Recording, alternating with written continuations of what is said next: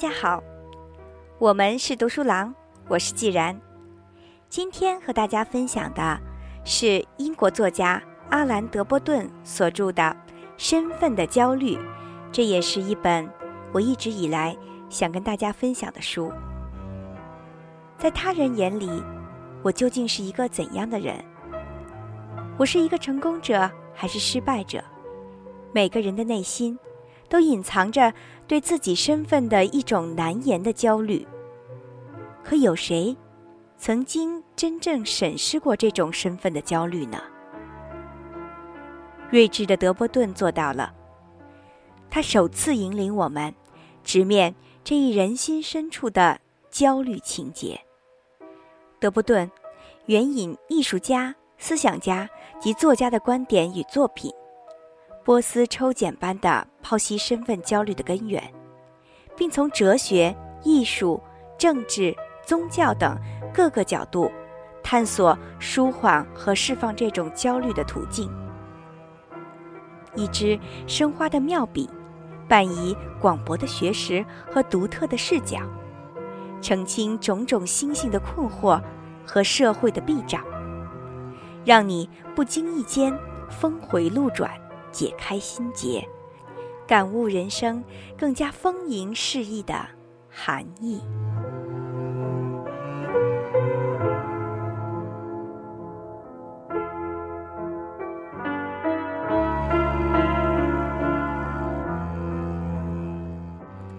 序言：新的经济自由使数亿计中国人过上了富裕的生活，然而。在繁荣的经济大潮中，一个已经困扰西方世界长达数世纪的问题也东渡到了中国，那就是身份的焦虑。身份的焦虑是我们对自己在世界中的地位的担忧。不管我们是一帆风顺、步步高升，还是举步维艰、江河日下，都难以摆脱这种烦恼。为何身份的问题会令我们寝食不安呢？原因甚为简单。身份的高低决定了人情冷暖。当我们平步青云时，他人都笑颜奉迎；而一旦被扫地出门，就只落得人走茶凉了。其结果是我们每个人都唯恐失去身份地位。如果察觉到别人并不怎么喜爱和尊重我们时，就很难对自己保持信心。我们的自我或者自我形象就像是一只漏气的气球，需要不断冲入他人的爱戴才能保持形状，而他人对我们的忽略，则会轻而易举地把它扎破。因此。唯有外界对我们表示尊重的种种迹象，才能帮助我们获得对自己的良好感觉。身份的焦虑是何时产生的呢？生活的基本需求总应该首先得到满足吧。在饥饿的年月里，很少会有人因为身份而焦虑。历史证明，社会保障了生活的基本需求之际。就是身份的焦虑滋生之时，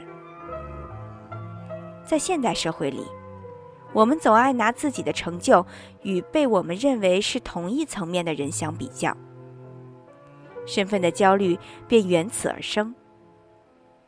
翻开报纸，发现上面有熟人光彩照人的照片，这足可以毁掉你整个早晨的心情。你的好友兴冲冲地告诉你一个消息。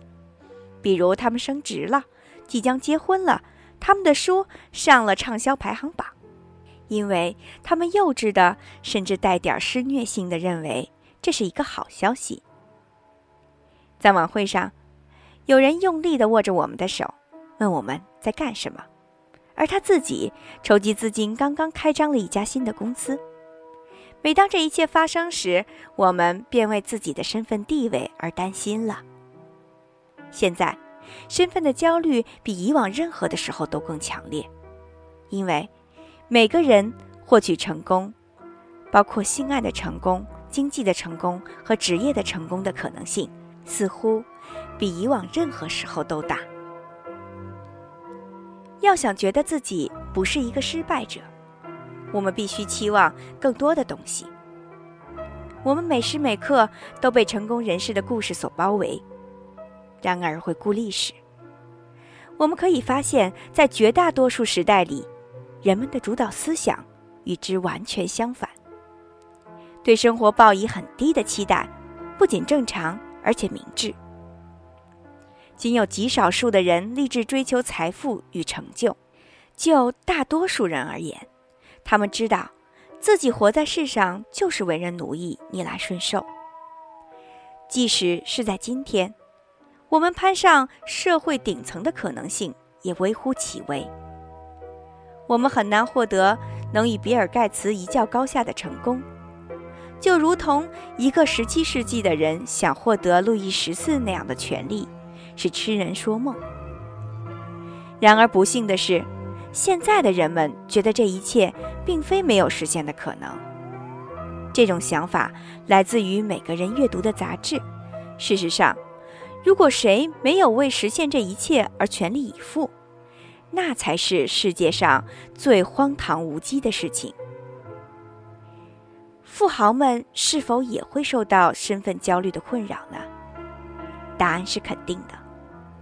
虽然他们攀比的对象是与他们同等地位的人，我们所有人的做法都并无二致。故而，即使我们比历史上任何时期的人都富裕，到头来还是觉得一无所有，两手空空。并非我们不知好歹，而是因为我们并不以古人作为参考来判断自己。与古人或与其他地域的人相比，显得富裕。并不能长时间的使我们开心。只有同那些一起长大的同伴、一起工作的同事、熟识的朋友，或者在公共场合与那些有认同感的新知相比较时，如果我们拥有和他们一样多或者更多的东西时，我们才认为自己是比较幸运的。因此，要想获得成功的感觉，最佳的途径。莫过于选择一个稍逊于自己的人做朋友。毋庸置疑，对身份地位的渴望同人类的任何欲望一样，都具有积极的作用。比如说，激发潜能、地球完美、阻止离经叛道的有害行径，并增强社会共同价值产生的凝聚力。如同那些事业成功的失眠者历来所强调的那样。为焦虑者方能成功，这或许具有一定的道理。但承认焦虑的价值，并不妨碍我们同时间对此提出质疑。我们渴望得到地位和财富，但其实一旦如愿以偿，我们的生活反而会变得更加糟糕。我们的很多欲望总是与自己真正的需求毫无关系。过多的关注他人对我们的看法，即便是他们是在我们的葬礼上不会露面的人，使我们把自己短暂一生之中最美好的时光破坏殆尽。假如我们不能停止忧虑，我们将会用生命中大量的光阴为错误的东西而担心，这才是最令人痛心疾首的事情。治疗身份的焦虑，并无灵丹妙药。但我们可以尽量去了解它，讨论它。这好比气象卫星发来的热带暴雨的报道。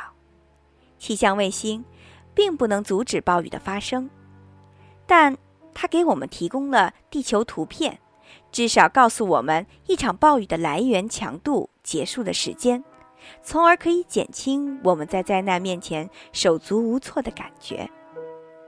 一旦对身份的焦虑有所了解，当我们再次面对对手的漠视和挚友的成功之时，我们的反应就不会仅仅是痛苦和内疚了。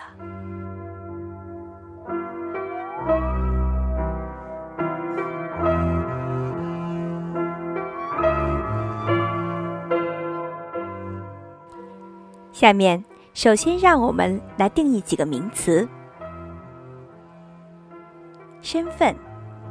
指个人在社会中的位置，源自于拉丁语的过去分词，意思是站立，也就是地位。狭义上指个人在团体中的法定或者职业的地位，而广义上，即本书所采用的意义，指个人在他们眼中的价值和重要性。不同的社会将不同的人群看作是有身份的：猎人、斗士、古老家族、牧师、骑士、生育能力很强的女性。从1776年起。西方渐渐把经济成就同身份联系起来，获得上层身份令人欣喜，由于会得到别人的邀请、奉承、捧场的笑脸、与众不同的待遇和瞩目。上层身份能带来资源、自由、空间、舒适、时间，并且重要的是，能够带来一种受人关注、富有价值的感觉。上层身份在许多人眼中是在世间所能取得的最美妙的利益。身份的焦虑，身份的焦虑是一种担忧，担忧我们处在无法与社会设定的成功典范保持一致的危险中，从而被夺去尊严和尊重。这种担忧的破坏力足以摧毁我们生活中的松紧度。以及担忧我们当下所处的社会等级过于平庸，或者会堕至更低的等级。这种焦虑，由同事间的聊天中所提到的辞职、裁员、晋升、退休等消息引起；由报纸上刊登的知名人士简介及有人更巨大的成功引起。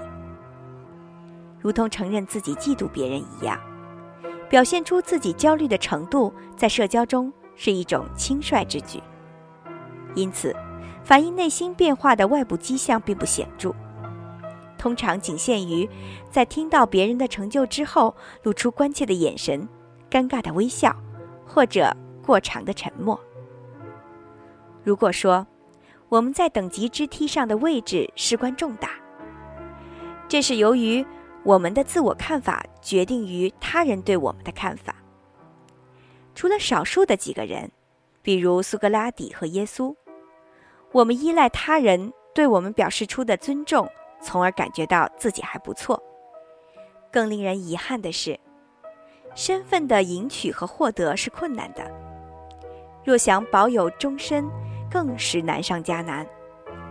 除非是在注重出身的社会，而我们恰好拥有贵族血统，否则高位的获得。就取决于成就的大小。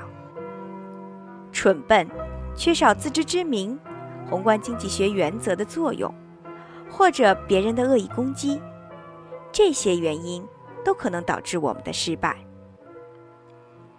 随失败而来的耻辱感，一种腐蚀性的意识产生了，那就是我们没能使世界信服我们自身的价值，并因而获得怨恨成功者。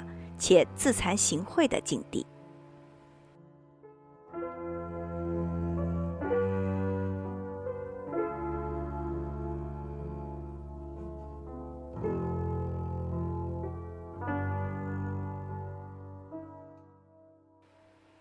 那么，本书的论题是什么呢？身份的焦虑对烦忧的产生具有举足轻重的影响，如同所有欲求一样。